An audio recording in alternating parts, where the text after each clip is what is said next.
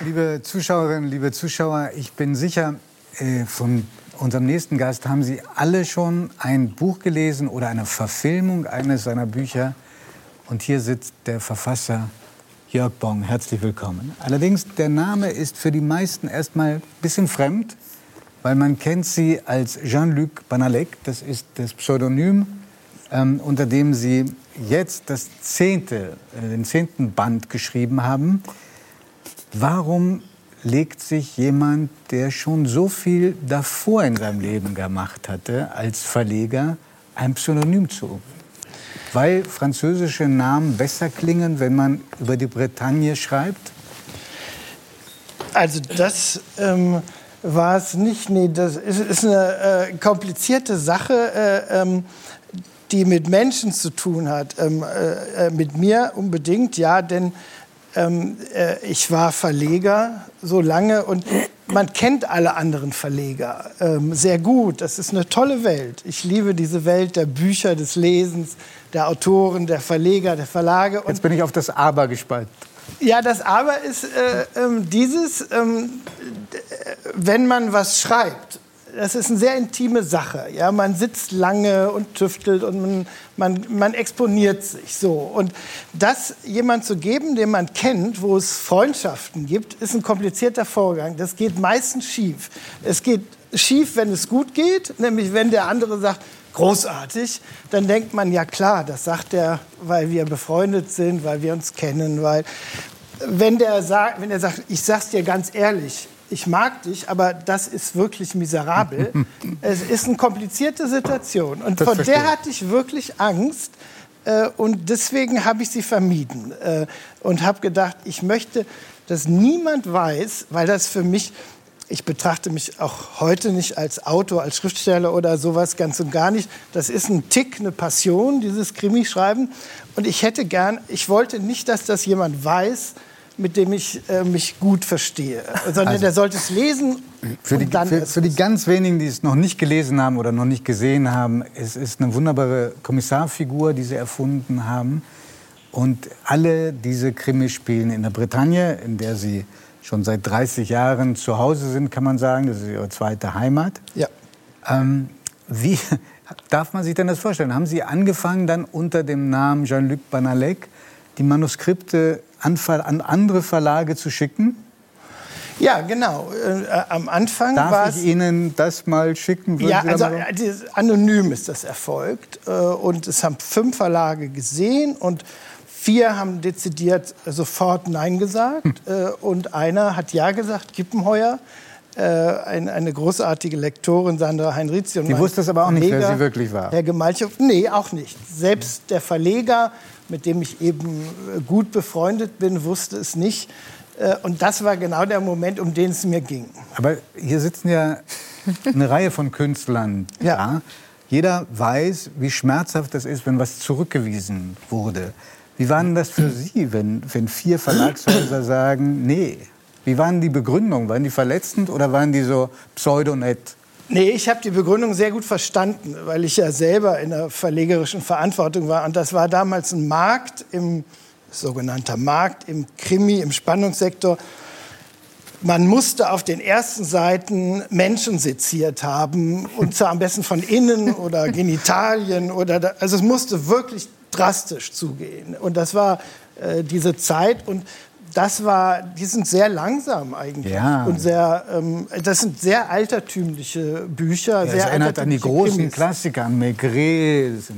Das, das, äh, das ist ein zu großes Kompliment, sagen Sie? Ja. Okay, also. äh, das ist äh, ein Heiliger für mich und da, das würde ich niemals mich irgendwie in die, in die Nähe begeben. Aber Nein, von der Art her sind es klassische altertümliche Krimis und das war damals so gar nicht das, was funktionierte, sodass ich diese Ablehnung sofort sehr gut verstanden habe. So toll können Sie rationalisieren.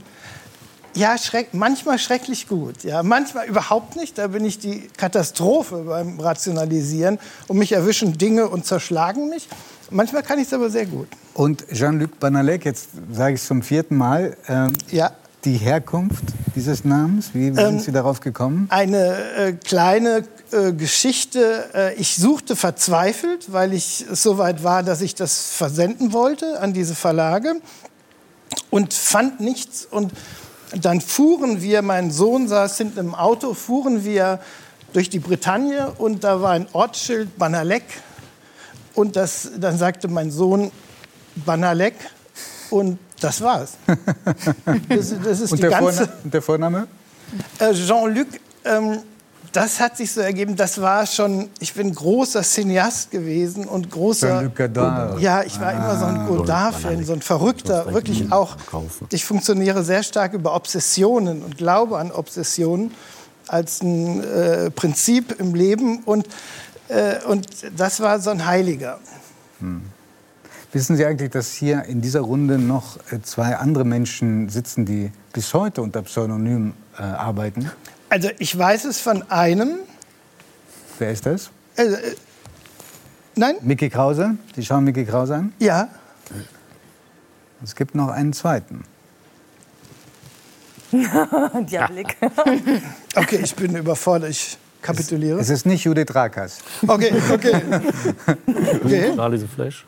Es Dann- ist Helge Schneider. Es ist Helge. Ah ja, okay. Was denn? Ja, du hast auch schon mal ein Pseudonym benutzt. Ach so, habe ich schon mal, stimmt. Ja, Robert, Robert Falk. Ja. Robert Falk. Ich weiß noch, wie ich die, äh, meine erste äh, Sache von dir, ähm, äh, ich habe mich so totgelacht, weil ich ihn überhaupt nicht kannte und sah eine Platte, seine größten Erfolge.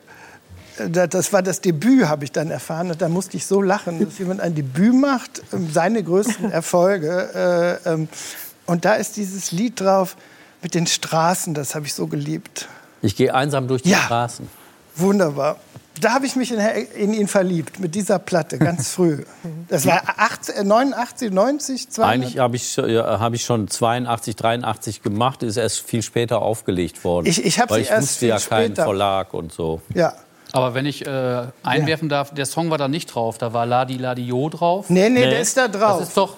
Nee, Tag, auf Wiedersehen. Nee, La, äh, Ladi Ho ist zum Beispiel auf der zweiten oder dritten, auf Guten Tag, auf Wiedersehen. Ist Ja, drauf. aber das Tag. hieß auch meine größten Erfolge, oder? Nee, Nee.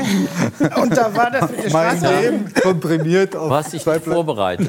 Ich habe heute den ganzen Tag im Auto gehört. Und das mit dem Ich hab dich lieb, ähm, das liebe ich auch sehr. Und Paris, Paris.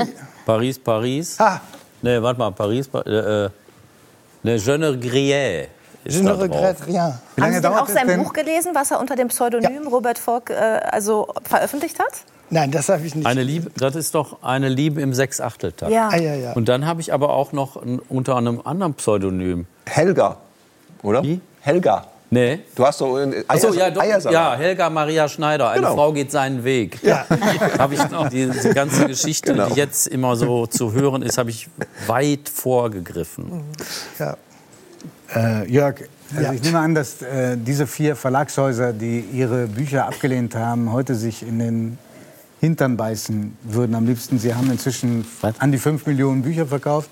War das jetzt? Ähm, die Verfilmungen sind, an acht, in 48 Ländern verkauft worden. Also sie, sie haben Glück gehabt und vor allen Dingen, ich glaube, sie haben eine Reisewelle ausgelöst. Kurzzeitig unterbrochen durch Corona, aber ich glaube, es gab noch nie so viel Bretagne-Liebhaber auf der ganzen Welt wie heute. Also mich würde es freuen. Ähm, ich ich habe nie daran gedacht, dass das alles geschehen würde. Das ist ganz irreal, vollkommen. Die ganze Dupin-Geschichte für mich.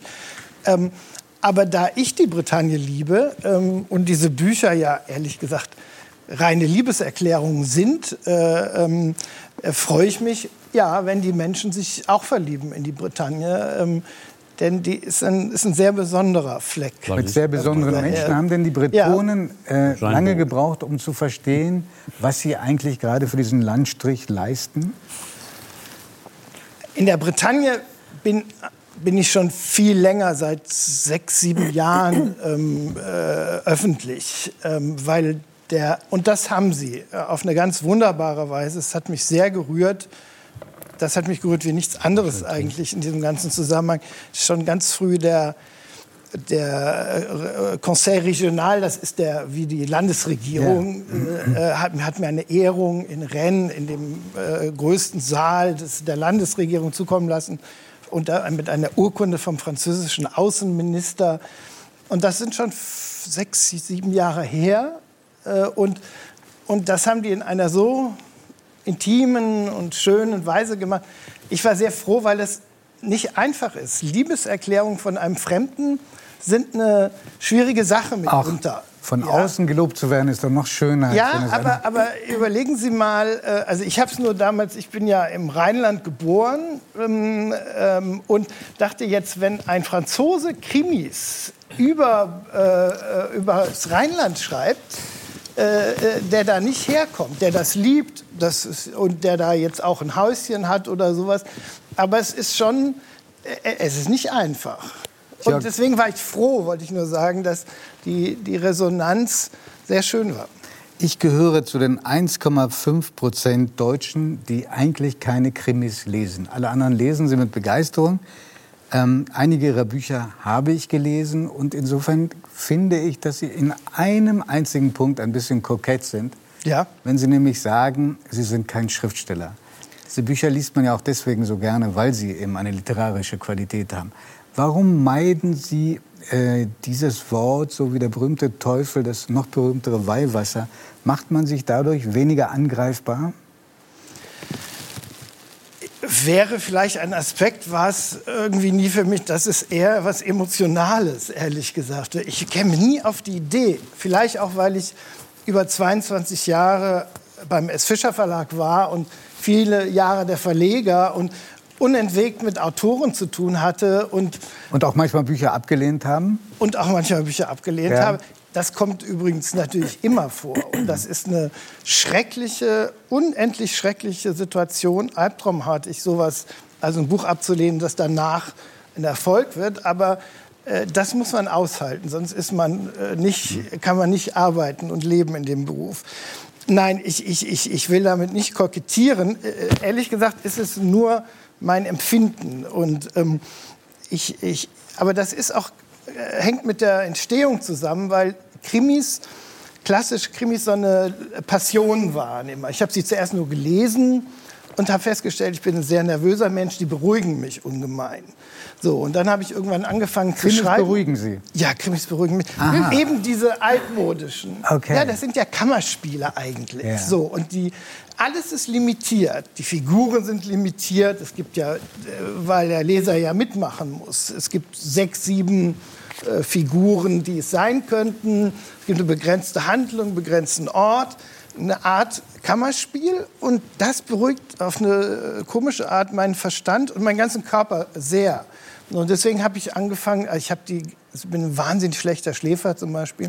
Ja, das habe ich gelesen. Das hat Okay. mich sehr mit Ihnen irgendwie fühlen lassen. Ich bin auch ein sehr schlechter Schläfer. Ja, das, das äh, bringt Menschen sehr nahe und zusammen, Ja. weil das eine komische Erfahrung ist. Und arbeiten Sie dann in der Nacht?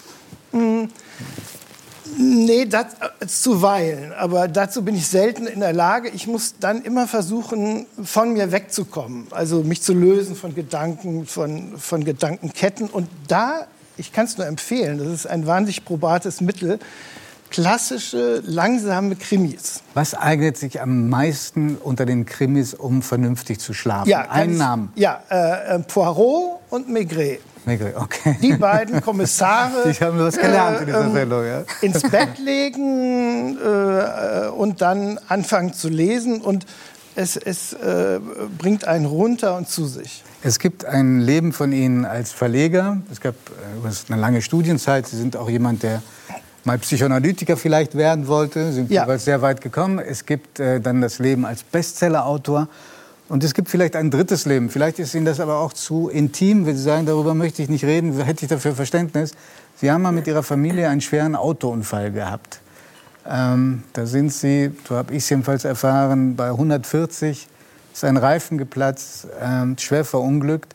Ja. Ähm, hat das Ihr Leben entscheidend verändert? Ja, in, in, äh, das war eine Zäsur, also ganz dramatisch verändert. Ähm, ich ich habe für mich festgestellt, dass es weder klug ist für mich, es zu, äh, zu einem nur schwarzen Kapitel zu machen, aber auch nicht zu einem nur hellen. Hell, das klingt ein bisschen merkwürdig, hell, weil es hat auch wahnsinnig viel Wichtiges für mich verändert und in mir verändert. Ähm, zum Beispiel, das war für mich so ein Zentrum, was, was etwas bedeutet, was mir etwas bedeutet im Leben, äh, für mich. Das ist glasklar. Also das ist so wie, äh, man, ich schaue durch ein Vergrößerungsglas mit Glas im Glas und sehe das, das, das. Das war davor nicht so, überhaupt nicht. Und das. Und was war das? Was ist das, was Sie am klarsten sehen jetzt heute? Das ist noch nicht, habe ich noch nicht richtig verstanden. Okay, zum Beispiel, was ja, was mir was bedeutet. Zum Beispiel Freunde ist für mich. Ähm, ich hatte immer das Glück in meinem Leben, wunderbare Freunde zu besitzen. Aber das Leben ging, und das kennen, kennen wir alle, ähm, wie oft bei meinem besten Freund, wie oft habe ich angerufen und gesagt, oh, ja, oh mein Gott, tut mir so leid, morgen Abend ist wieder was. Und, und das passierte fünfmal, siebenmal. So. Und sowas ist mir nach dem Urlaub nicht einmal mehr passiert. Und da konnte kommen, was wollte. Ähm, und das war aber nicht das Ergebnis einer mühsamen Reflexion und Selbstdisziplin und Veränderung, sondern das stand fest. Das meine ich mit dem Unfall. Das ist so.